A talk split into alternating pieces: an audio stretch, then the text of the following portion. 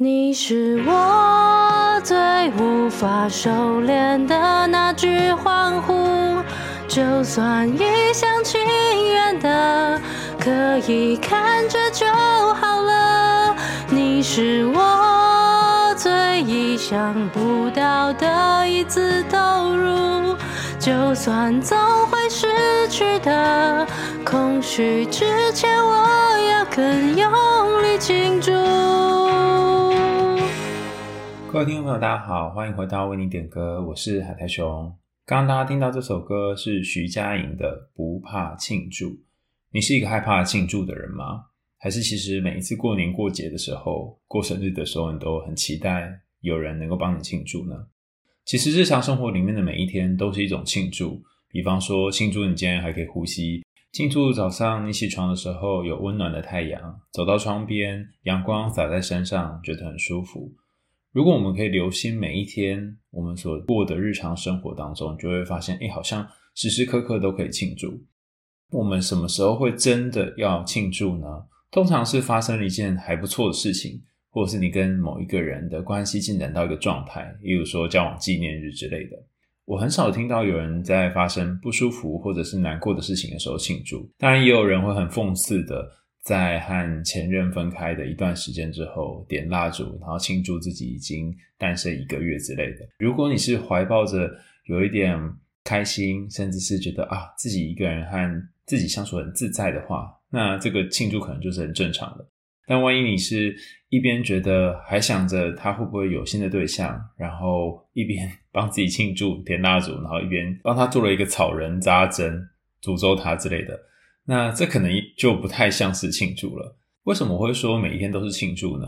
如果你和一个人在一起，你也知道每一个人相处的每一天都得来不易，那么其实你可以把每一天的日子都当成一种庆祝。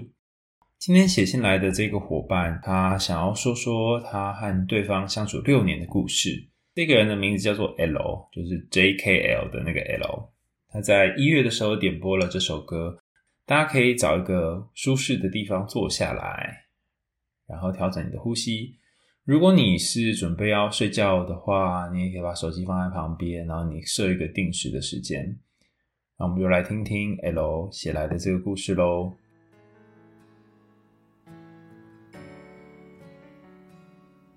亲爱的海苔熊，在二零二三年的第一天，我和同居将近六年的男友分居了。那是我十九岁的时候谈的第一场认真的恋爱。回头想起来，自己当时根本不懂什么是好好的经营关系，也从来没有想过，原来爱可能会有消逝的一天。出了社会以后，我面对第一份工作排山倒海般的压力，想好好在职场上表现，所以投入了所有的心思、力气和时间。过程当中，以为这个人能够包容、接住你的全部，因此所有好的、坏的心情全部倒在他的身上。但我现在才知道分类这件事情的重要性。有些事只适合让朋友知道，有些事情也只适合让家人或同事知道。他说，过去他总是把我放在第一位，生活当中的所有决定都会以我为优先去考量。但他现在累了，也想要以自己为主。在拉扯将近半年的时间里，每每回到家，我看见空荡荡的住处，一个人吃着无味的晚餐，不断的看着时钟，听着外头人和车的声音，就这样发呆好几个小时。我陷入无限孤寂的轮回当中。即便我用尽所有的方式想要填补。但其实关系已经出现了很大的裂痕，除了好好让彼此冷静之外，好像也没有其他方法了。二零二二年底，圣诞节、元旦的假期，正当身旁的亲朋好友、同事都在计划着要如何庆祝，我却什么也无法规划。我不敢和身边的人说，那是我觉得近期心里最破碎的时刻。分居之后的第一周。虽然偶尔我还是会掉进黑洞里，但我就是不断地告诉自己，想哭就哭吧，有一天就不会再哭了。这首歌感觉就像这半年挣扎的我的样子。我明明知道分开一段时间才可能让彼此喘息，但我却又牢牢紧抓着不放。虽然现在我感觉还是好难好难，但我们都知道改变并不可怕，可怕的是我们什么都不做，然后放任关系继续恶化。我想知道海苔熊怎么看情侣变成家人的关系。应该要怎么相处、面对，或者是如何再找回新鲜感和火花？我自己是那种分手之后绝对不会跟前任联系的人，也因为这样，他问过我好多次，他很可能怕我完全消失，所以之前也迟迟不敢做任何的决定。这是来自于 L 的信件，他试图想要调整彼此的生活方式，也可能有遇过要跟你说分手。但后来，因为你谈到你分手之后是绝对不可能再当朋友的，所以他迟疑了一段时间。只是最后他还是说，看能不能够分居。这是我理解的内容啦，不晓得有没有理解错哈？看起来好像提说要分开居住的是他，只是他好像也还没说破说是不是要分手。听起来他是想要继续跟你联络，继续当家人的。但你的经验里面跟。任何对象在一起之后，如果分开了，就不会再当朋友或家人。所以对你来讲也是一个新的经验，你不晓得要怎么样继续走下去，变成一个新的身份走下去。但是你又想试试看，因为如果没有改变的话，好像又一直是在原地踏步。我猜这可能是你们目前面临的困境。那我先简单回顾一下过去我曾经回答过大家，就是分手后能不能当朋友这件事。好，首先。很多人都问说，我可不可以继续跟对方在分手之后当朋友？那牵涉到几个要素。第一个是，如果你们在一起之前是朋友，那在一起之后，如果因为一些原因分开了，是有可能可以退回朋友的。但如果你们原本就不是朋友，比方说你们是因为互相追求，或者是在一次宴会啊、一次活动上认识，然后一开始就是天雷勾动地火，那原本你们没有建立起类似朋友的感情，要再回到朋友也没有地方可以去，所以这个难度就会比较高一点。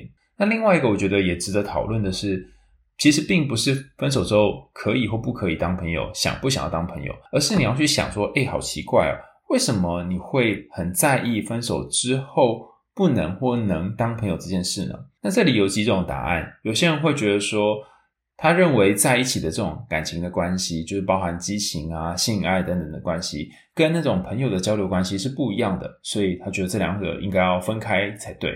那也有人认为说，有可能是因为两个人在一起已经了解彼此好多事情了，如果这时候再当朋友，可能会有尴尬的感觉，会觉得啊，我如果后续有交其他的对象，会不会呃，另外的对象会吃醋等等，所以是考量到下一个人。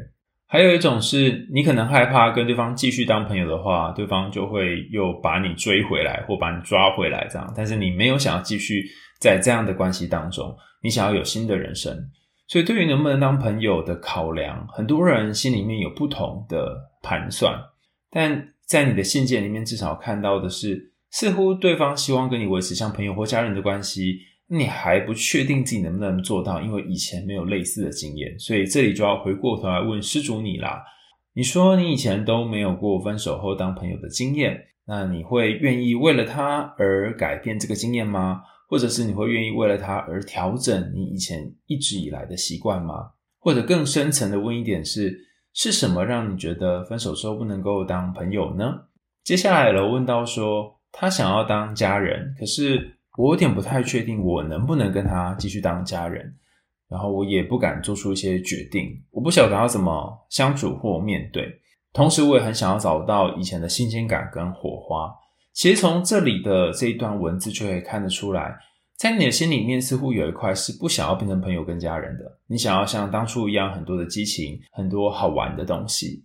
所以你心里面缺的并不是一个家人，而缺的是一个类似情人，或是能够让你有新鲜感的角色。那之前跟大家分享过，在 Helen Fisher 的书籍里面有谈到，有一种是多巴胺式的恋爱。多巴胺式的恋爱就是两个人可以有很多激情欢乐的夜晚，或者是你可以常常出去玩。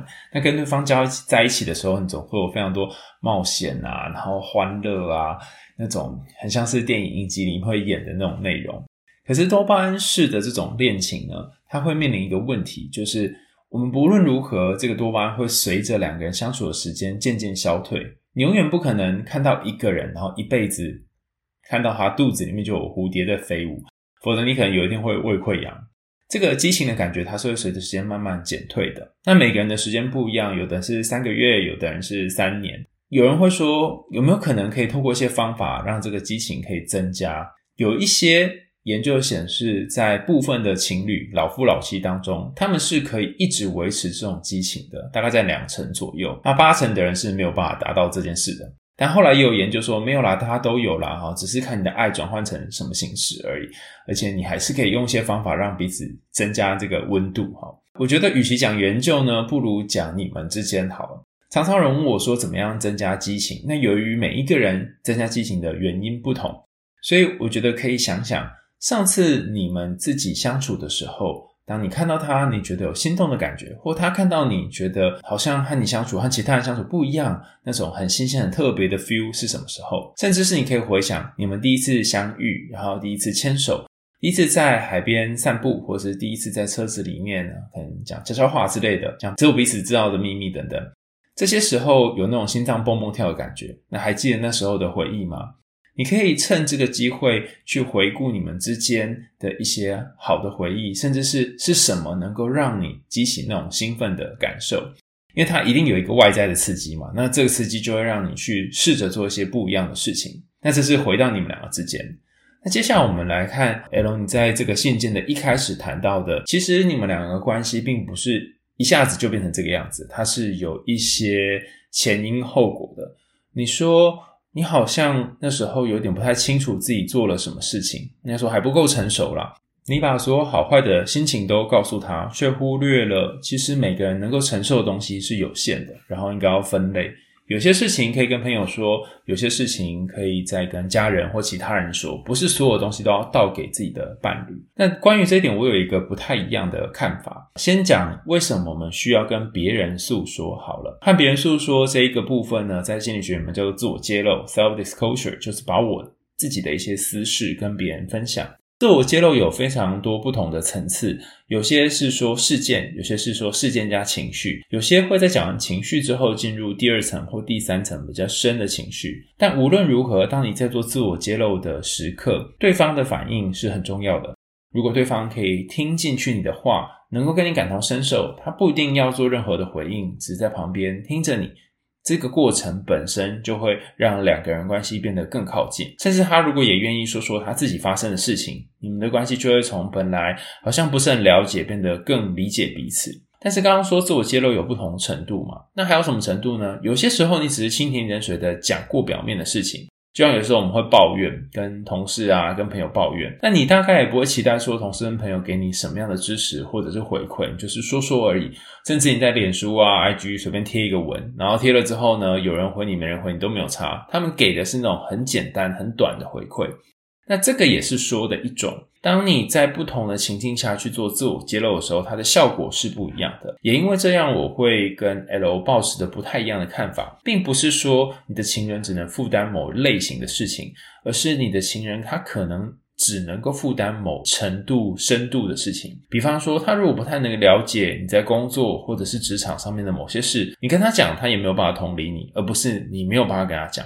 但人有一个很特别的习惯，就是那些让你越痛苦的事情，你越需要讲很多遍，甚至是过往某一些回忆困住你好长一段时间、老掉牙的故事，你也需要重复讲好多遍。还有你的决心啊，你想做的事啊，你一直没有减肥啊，哈，等等，这就是要一直讲、一直讲，讲了非常多遍之后呢，它才能够慢慢变到有一天，你再也不需要讲它了。那你不可能永远都跟同一个人讲嘛，所以你会跟 A 讲、跟 B 讲、跟 C 讲，那这个讲述的过程就形成了另外一种新的层次的故事。比方说，你可能会一开始说啊，我就是一个没有自信的人啊，小时候呃，全班都考得很好，就我一个人考得很差，然后被老师就丢在后面罚站，一罚站就是从早上。第一节课，反正到最后一节课，然后下课同学去尿尿上厕所的时候呢，他们都会笑我，而且我都没有办法去上厕所，这样。然后你可能还说，有一次我就尿在裤子上什么的。当你把这个经历讲出来，讲第一次的时候，你可能会觉得很羞愧，但讲第二次的时候，发现，诶，别人好像没有特别负面的对待你。第三次、第四次，讲到后来，你把它讲成一个笑话。再讲到后来，你可能会觉得，诶，好像这故事带给我什么启示？你开始变成一个不想要在别人面前输掉的人，就是事事总是跟别人比较。这个小时候的经验影响你很多之类的。两次、三次，甚至好几十次的说同一个故事之后呢，故事逐渐改变它的重量还有方向，甚至是你看待它的角度也会有所不同。那我们为什么要跟一个人在一起呢？跟一个人在一起的其中一个要素在于，他能够提供同一个故事不同角度的看法。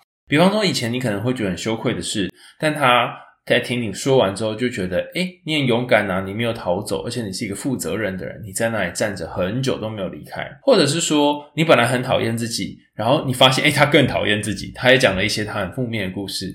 那你本来心情很糟，可是经过这样社会比较一比之后，突然觉得自己好多了哈。所以跟不同的人讲同一件事是有它的效果的。但我同时也同意 L 你说的。似乎要把事情做一个分类。当你在跟身边的人分享事情的时候，你可能要选择他能够吃得下去的内容。比方说，我年轻的时候也跟你一样，什么事情就跟 A 讲、跟 B 讲、跟 C 讲，然后每个人都讲一轮，他自以为说好像讲了很多遍就很厉害这样。但我后来发现，有些时候对方并没有认真在听我讲话，他只是看着我，然后继续做自己的事情。那后来我就学会区分什么样的人是想听我说话，什么样的人是不想听我说话的。然后我把那些时间花在想听我说话的人身上。不想听我说话的人，也不代表他们是不好的朋友，他们可能适合跟我一起去打球啊、散步啊、逛街等等，他们有他们自己的功能。在这个同时，我也发现了一件事情：那些总是在旁边听别人说话，但是却没有认真听，或者是尝试要认真听但没有听进去。然后长期都当这个角色的人，他们其实有一个特征，就是他们觉得自己在关系当中要扮演那个扛起很多的人，可能就是当某种垃圾桶啊，或是当其他人抒发的一个空间。那这种垃圾桶哦，当久之后就会疲乏，就像你的对象一样，他可能一开始觉得没什么，但后来渐渐的他会觉得他需要回到自己的身上，他需要聚焦于自己想做的事情，而不是一天到晚都听你在说你的事。那关于这一段。我想到前阵子我听了钟颖老师有关于童话跟故事的分析，他分析的这一本书叫做《少女布丽达的恩赐》。他谈到说，我们常常说一个人要爱自己嘛，可是爱自己很困难。那最简单的方式就是从工作和事业上面获得成就感。所以你会看到大部分的人，他们在三十岁以前建立人生自信的方式，都是透过工作和事业。那等到工作事业建立的差不多之后，再来去经营人际关系，这样你才不会一天到晚都觉得好像要去靠着另外一个人。然后如果另外一个人倒了，你就惨了嘛。但有些人是反过来的。他是在三十岁以前呢，花了很多的时间在经营人际关系，然后去想办法顾好他跟家人之间、跟朋友之间的连结。他可能没有一个独特自己擅长的工作，没有自己想做的事，所以可能到三十岁之后，开始出现了中年危机，开始去想说：哦，那我再来要做什么？如果我不继承家业，如果我不跟爸爸妈妈一起做，如果我不脱离我朋友的公司，那我现在要干嘛呢？那当然，三十岁是一个。设定的数字啊，它也可以是别的数字，比方说四十岁或者二十五岁都可以哈。但是你可以想想看，你从今天以前的人生，你主要是花在建立人际关系呢，还是主要是花在建立你的事业？钟英老师把前面这种建立事业、建立自我成功价值的这一块呢，称作为英雄的旅程。所以前半辈子通常蛮多人是走英雄的旅程的，因为打怪啊，然后杀敌啊，征服敌人等等。那后半辈子呢，蛮多人会走这种照顾或是接近人的旅程。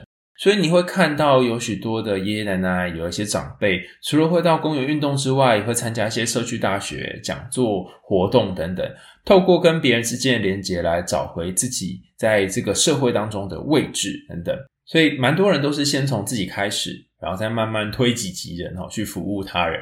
那我们回来看 L 的信件。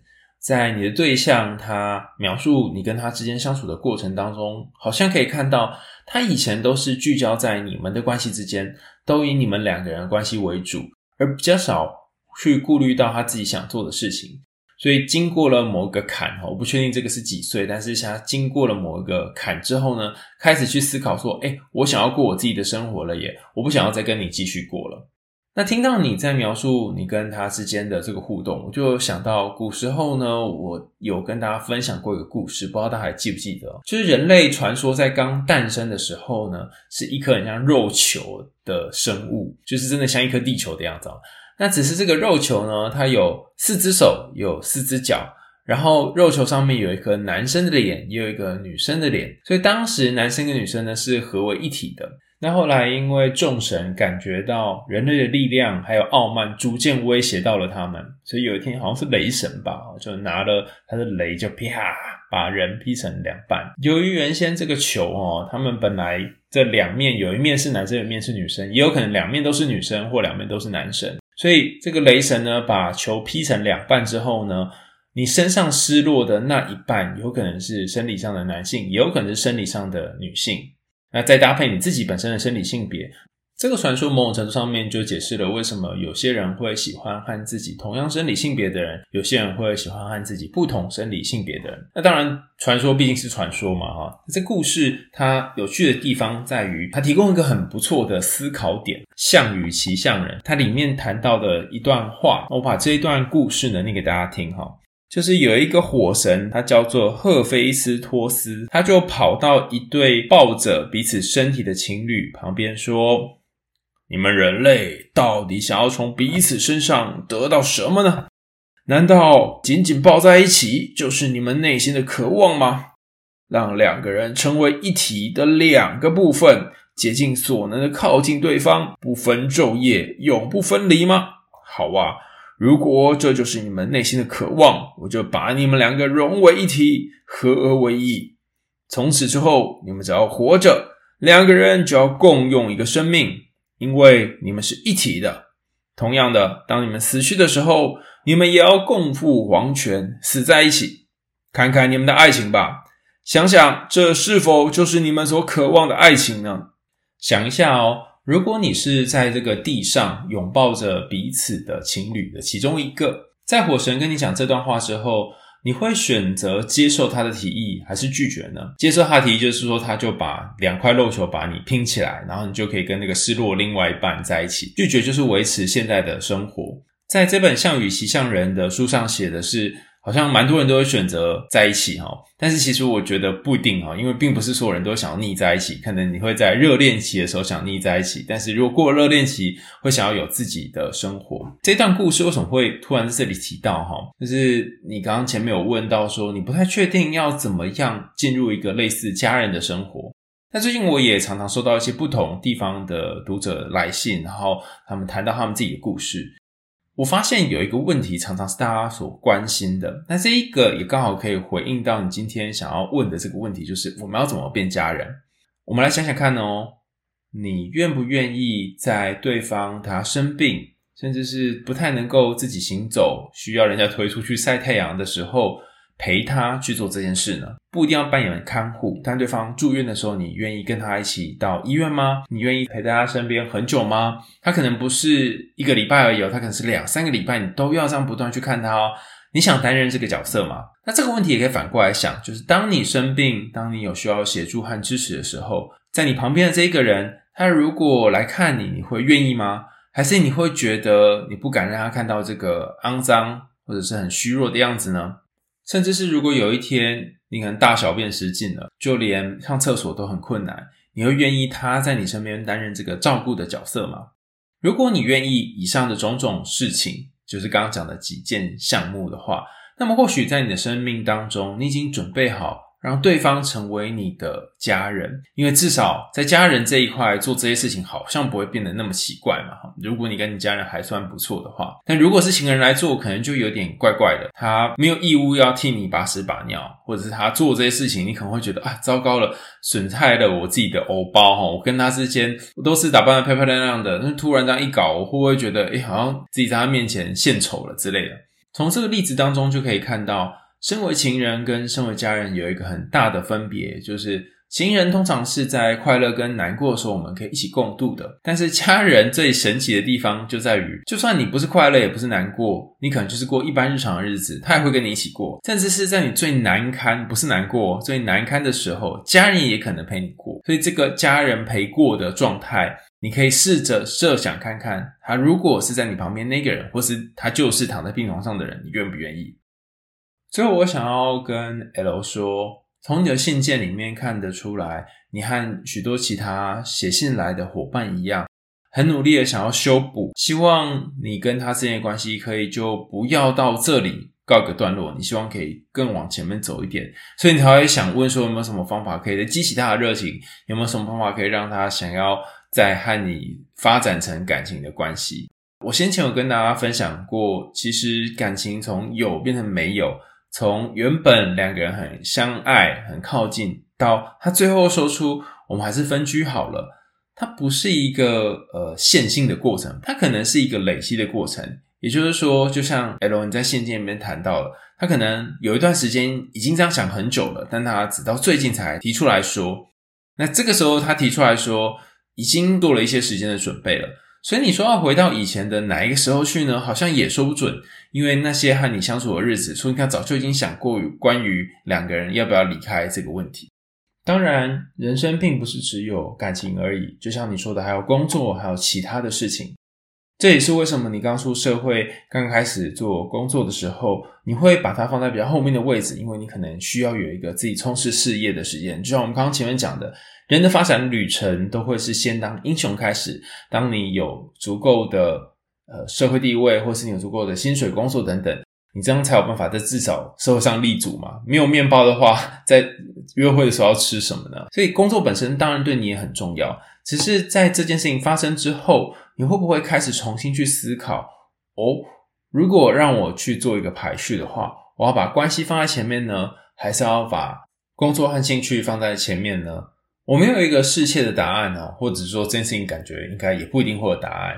但如果让你重选，时光回流到当天，你会希望两个人去到什么样的地方？很多时候我们会闷着头自己在那边想说，我要怎么做，对方才会回来？我要怎样搞，我们两个人关系才可以回到从前？但一个人是没有办法为两个人共同创造的关系发言的。所以其实，如果你真的想要做点什么，与其你这边闷着头想。不如你给彼此一个时间，两个人好好讨论。那讨论说，看要去到哪里，或看要怎么做。你可能会觉得奇怪，说：“诶，这样真的好吗？万一他说做不到怎么办？或是我们讨论好达成一个协议之后，换我做不到怎么办？”我想要跟 L 分享，如果你有这种想法的话，就是协议的目的并不是为了让两个人都做到，它正是因为两个人都不会做到，所以你才会随着时间去调整你的协议。重点是两个人愿不愿意为这个协议而努力做点什么，愿意为这个协议去调整彼此的生活。那这个调整可能会有一点小小不舒服，但至少你愿意做这件事，而且他也愿意做这件事。当对方还想要当家人，但是你不想；当你还想要跟他当情人，但他不想的时候，在这中间要找到平衡点，并不是一件容易的事情。但相逢自是有缘，如果两人在此生真的有缘分。他不一定要成为现在和你一起庆祝人生的对象，他还可以成为下个跨年，或者是十年以后的某一个跨年跟你庆祝人生的对象。实际上，在那个时候，你或许已经变得不一样了，你或许就不会再考量这个看起来有点困难，但实际上，诶，好像又没有那么繁杂的问题。而那时候，他也变不同了。到时候，你们可能有两个长大的个体。跟彼此见面和相遇，那那个相遇本身或许就会和现在有不一样的结果。今天的为你点歌就到这里告一段落啦，感谢大家的收听。如果你有想要点播的故事，你有想要诉说的人，或是你有想要听的歌，欢迎大家点下面有一个资讯栏，然后点开说“我想要点歌”哈，点了之后呢，你就可以写下你的故事。写下你希望 KP 帮你唱什么歌。那另外呢，我在我的 Instagram 有开了一个 Bondi 哈，就是最近很红的一个社交软体 APP 连结。那也欢迎大家一起来加入我跟 KP 的生活。它就是像是一个小小的公寓了啊。然后这个公寓里面呢，你可以把你的朋友邀起来住在一起，但上限好像只能够有三十个人吧。伙伴们、听众们，如果你们也愿意一起来住的话哈，那。也可以搜寻一下 B O N D E，应该是这个 A P P 名字吧。只是据说最近有资安的疑虑，所以我都一直不敢打开那个照片存取。但光是玩那个换衣服啊，然后还有在海上漂流的过程，我就觉得嗯很好玩，还蛮舒服的。然后每天可以改变你现在在睡觉啊、吃饭啊，还是你现在正在装死什么的，有很多很有趣的动作跟表情。如果你想要变成我跟 KP 的室友，欢迎到我的 Instagram 上面搜寻看看，找找看哦。应该在现实动态里面有我们两个人的房间连接，如果你点进来之后，就有机会跟我们一起住哦，在这个游戏里面住在同一个公寓里。很快，下个星期就是情人节了。今年的情人节，你依然是一个人过吗？你在过情人节的时候，脑袋里面想着谁呢？或者是情人节之后，你有没有想要点播什么样的歌给一个人呢？祝大家有一个愉快的周末，我们为你点歌，下次见喽，拜拜。生活若是夜里的迷雾，谁是无力坚决清晰的归途？如果终究避不开孤独，什么回忆能让心一直满足？越来越成熟，反而学会了闪躲，hold 住的感受，有没有可能在为谁而困惑？你是我。最无法收敛的那句欢呼，就算一厢情愿的，可以看着就好了。你是我最意想不到的一次投入，就算总会失去的空虚之前，我要更勇。